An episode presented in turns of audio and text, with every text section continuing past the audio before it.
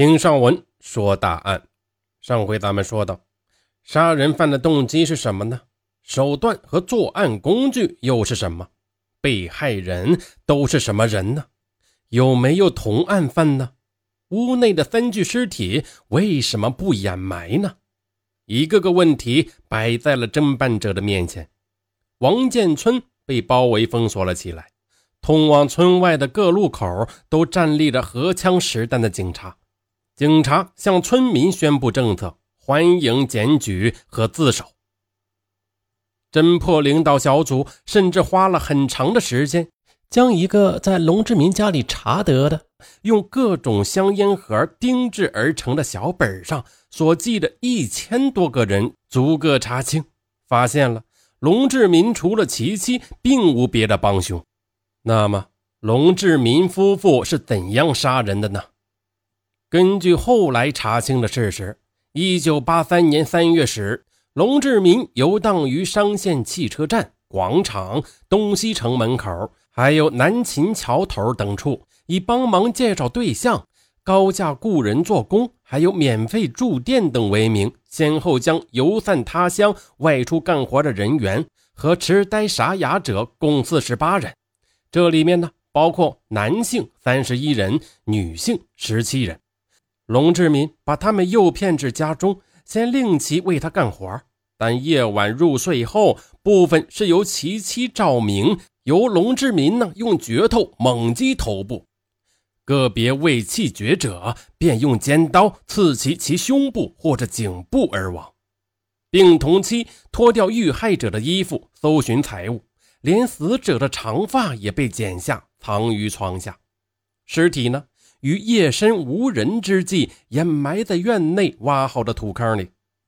就这样，仅一九八五年这一年，龙志民就疯狂地杀死了三十六人。其中一次，龙杀死严百姓夫妇及其两岁的幼儿严小健三人。特别恶劣的是。龙又是罗某某、王某某、杜某某等三人先与他的妻子严淑霞发生两性关系，然后呢，趁其熟睡之机予以杀害。龙志民呢，在杀害的四十八人衣兜内共搜得人民币五百七十余元、手表六只，死者的全部衣物也被掠夺。下面再说一个从龙志民手底下逃生的人。他是一个幸运儿，赵村人邵根是从龙爪下逃生的人。一九八四年秋天，邵根呢去王建看电影，归途中，龙志民让他睡他家去，说他家有活干。哎呀，我说我家脏，他家还要脏十倍嘞，也不知道是啥味儿，一阵儿一阵儿的，比茅厕还呛人呢。我呢就没有脱衣服，和他在炕上将就着睡了一夜。天一亮，赶紧走了。据少根回忆，那天夜里，龙志民没有害他，八成呢是因为他嫌屋子里难闻，几次起夜吸烟，所以呢，龙没有机会下手。给龙志民家挖出三号坑的梁浦乡刘河村村民刘庆娃呢，也属于幸运儿。他回忆说，在挖窖之前，龙志民用石灰打了线。并叮嘱我说：“千万不要超过灰线。萝卜窖嘛，大一点、小一点有什么关系啊？还打线呢？”我心里想：“哎呦，龙这个人做事还挺讲究嘞。”刘庆娃说：“他在东边往下挖时碰到了一块大石头，抠出石头，不得不把灰线向外移了一段，结果呢，挖出了一块骨头。哎，他看着像人骨，他就喊。”哎呀，老龙，这地里咋还埋着人嘞？龙志民从屋里跑出来一看，急忙的掩饰了过去。他说：“啊，那是老坟吧？”第二天，刘庆娃就被打发回去了。现在想想，真是后怕呀！当时我要是再多问几句，龙志民还能让我回去？据龙志民交代。在杀害了杜长英以及另一名男子后，原本的萝卜窖已经放不下了。他呢又不想自己动手挖，于是呢便又到县城里物色劳力。这回他盯上了一个小伙子，但小伙子说自己有活了，一天十块钱，不去。后来呢，他又看见一个在卖小鸡仔的女人，当时他一时冲动，说自己家里有上好的小鸡仔，便将其骗回去后杀害了。此时屋内已经有三具尸体了，他必须尽快埋掉这三具越来越臭的尸体。随后，五月二十八日。他正在街头寻找猎物时，被杜长年盯上了。那一天是他最后一天自由的日子。实际上，这也是当初令侦查机关颇为费解的问题之一。龙志民持续杀人时间之久，绝非是一个有着正常心智的人所能承受的。用四十八条性命只换得五百七十三元钱，匪夷所思。能与日渐腐烂的尸体共处一室，深夜孤独一人把一具具尸体搬出来，然后有条不紊地排列的整齐，更是不可思议了。当问及除了存折上的钱还有没有其他财产时，龙志民说：“不用再问了，就那五百七十三元钱。我杀人也不只是图钱财，我是为国家除害，不是为了谋财，杀了就杀了。”开始时候是这样，后来吧，几天不杀人，就像有根鸡毛在刺挠我的心，就继续找人了。我有三不杀：一不杀科技人员，二不杀国家干部，三不杀职工。我只杀残废人，只杀愚昧无知、憨憨傻傻的人。但是之后的调查显示，四十八位受害者中。除了少数智力低下或者有残疾的人之外，其余的都是智力健全、属于壮劳力的人。在当时，陕西省尚未设立司法精神病鉴定机构，但是呢，因为龙志民的交代不可理喻，侦查机关从西安医科大学和西北政法学院请来了有关专家，对龙进行了一次精神病学测试。你为什么把被害者的衣服都给脱了？人死了还穿啥衣服？那为什么又把衣服给洗了？洗干净了结实呀，穿起来也没气味。那为什么把死者的头发给剪了呢？啊，我听人说过，人死了啥都化，就头发化不了。如果连头发一起埋了，将来你们能从头发里面检查出来是谁？那你为什么又把头发留着呢？这不是等于留着证据吗？呃，我呢是想攒多了卖钱嘞。那你为什么把尸体码的那么整齐？这这多简单的事儿，不占地方呗。五百七十三元，四十八条人命，平均杀一个人只得十几元，这个账你就不算算？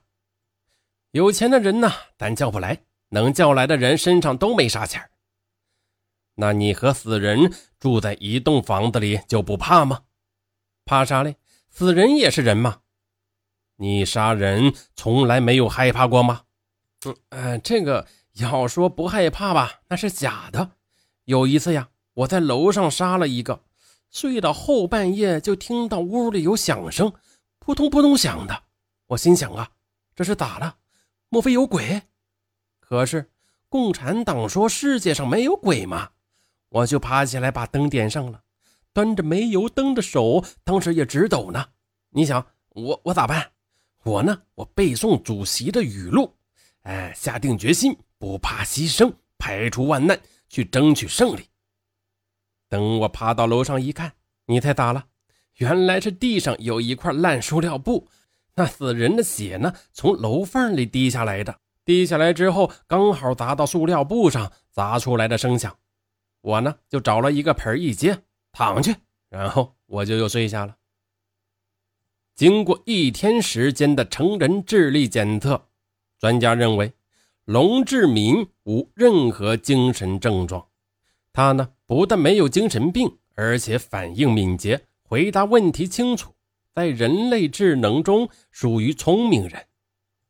最后，陕西省公安厅。及地县刑事技术人员反复的对现场进行检查，提取各种物证一千零六件，对四十八具尸体逐一进行了损伤检测，将其死因、年龄、性别以及被害时间做出了科学鉴定。对被害者三百八十八件衣服用警犬进行气味辨别，照片是三千八百张，为辨认和查明死者身份提供了证据。一九八五年八月三十日，陕西省检察院商洛分院以故意杀人罪将龙志民夫妇提起公诉。九月二十日，商洛地区中级法院判处二人极刑。